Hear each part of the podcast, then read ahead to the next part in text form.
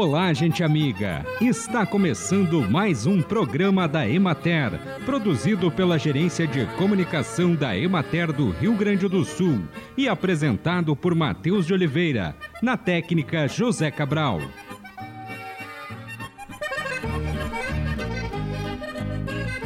A fibromialgia trata-se de uma forma de reumatismo associada à sensibilidade do indivíduo frente a um estímulo doloroso conforme a coordenadora da seção de doenças de condições crônicas não transmissíveis da Secretaria Estadual da Saúde, Fernanda Carvalho, o acesso ao diagnóstico e tratamento da fibromialgia deve começar em uma das unidades de saúde da atenção primária do município de residência do paciente, onde todo o processo de investigação será iniciado e as orientações efetuadas pela equipe Caso haja necessidade de abordagem de maior complexidade para acompanhamento, o caso poderá ser encaminhado pela equipe da UBS através do sistema de regulação para serviços de média e alta complexidade habilitados pelo Estado, como ambulatórios de neurologia e de reumatologia, além de outras especialidades.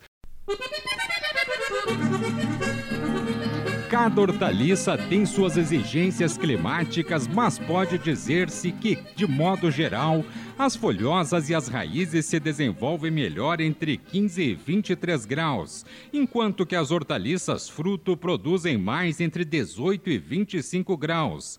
Algumas hortaliças desse tipo sobrevivem em temperaturas na faixa de 30 a 35 graus, mas a frutificação é bastante prejudicada. Couve e repolho suportam temperaturas mais baixas e até geadas leves. Vários centros de pesquisa desenvolveram cultivares chamadas de verão de muitas hortaliças de clima frio, como alface, cenoura, repolho e couve-flor, entre outras, que podem ser plantadas em regiões ou épocas mais quentes. Muitas hortaliças têm diversas cultivares com características diferentes como forma, tamanho, cor, ciclo, resistência a determinadas doenças ou pragas e condições climáticas. Acompanhe agora o panorama agropecuário. A colheita do milho foi retomada no Rio Grande do Sul na semana passada, favorecida pelas condições de tempo seco e ensolarado e pelo encerramento da operação equivalente na soja. Na maior parte das propriedades, a área colhida é de 87%, mas não houve avanço em razão das lavouras em safrinha que ainda finalizaram o ciclo produtivo. Paralelamente, os produtores fizeram a semeadura de plantas de cobertura de solos, em áreas programadas para a implantação da safra 2023-2024. As plantas de cobertura já estabelecidas apresentam excelente desenvolvimento após a ocorrência de chuvas. Na região administrativa da Emater de Pelotas, a colheita foi retomada, mas deverá seguir em ritmo lento, uma vez que as máquinas, caminhões e as unidades de secagem e armazenamento de grãos ainda estão em uso prioritário para a colheita da soja. Na região de Santa Rosa, a colheita evoluiu lentamente para 90% da área de cultivo, à espera da finalização de ciclo das lavouras remanescentes, as quais estão 7% em enchimento e 3% em maturação. A recorrência das chuvas tem suprido as necessidades de água das lavouras implantadas tardiamente. Na de Soledade, as lavouras com implantação tardia seguem em estado satisfatório. A radiação solar e a umidade dos solos foram adequadas, contudo, a soma térmica foi pouco expressiva, o que poderá diminuir o desenvolvimento das plantas. Quarta. Acompanhe agora o panorama agropecuário. Ao longo da semana passada, as atividades de ensilagem do milho foram retomadas no Rio Grande do Sul. Contudo, os grandes volumes, os grandes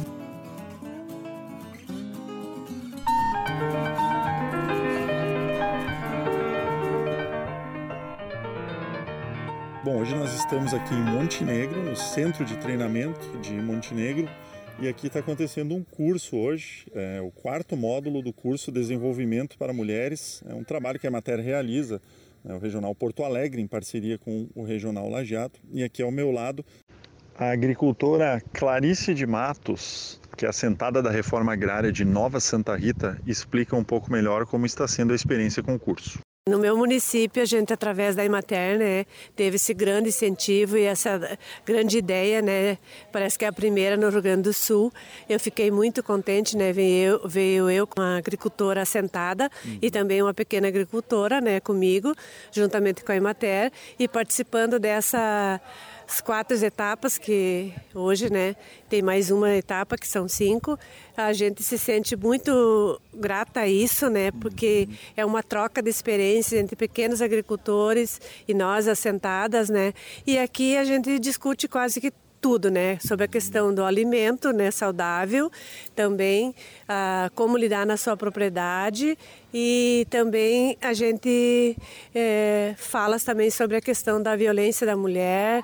Então tem vários temas, né? Isso é muito importante para nós, né? Mulheres agricultoras e muitas vezes também saindo da rotina, nós mulher da roça, fazendo outros tipos de cursos, né? E essa troca de experiência, assim, é muito valiosa para todas nós. Estamos todas felizes com esse curso da Imater trazendo hoje para nós aqui no CETAMP, né? Que é aqui em Montenegro, né? Então a gente fica feliz por isso.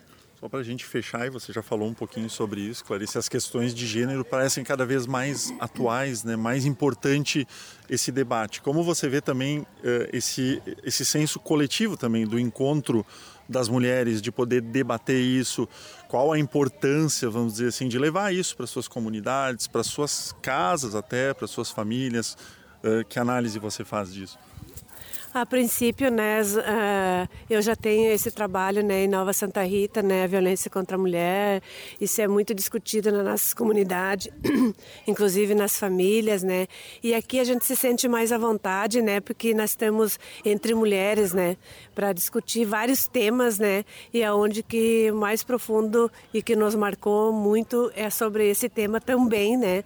Aqui no encontro está sendo bem focado sobre essa questão da violência da mulher, né e porque às vezes fica muito restrito nós mulheres da roça, né, para fazer uma denúncia, né? Então isso abre leques, né? Porque aqui veio também palestrantes maravilhosos, né, nesse encontro e que nos deixou mais segura entre tudo, né? Como levar na nossa comunidade essa discussão.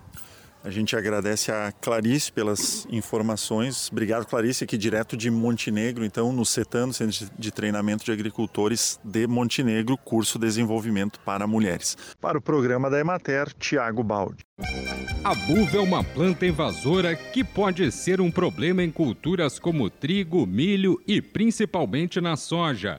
Na lavoura é sempre sinal de alerta, pois na soja, uma planta de buva por metro quadrado pode causar perdas de até 14% na produtividade. Para o controle da buva, existem algumas opções de herbicidas que podem ser utilizadas pelos produtores.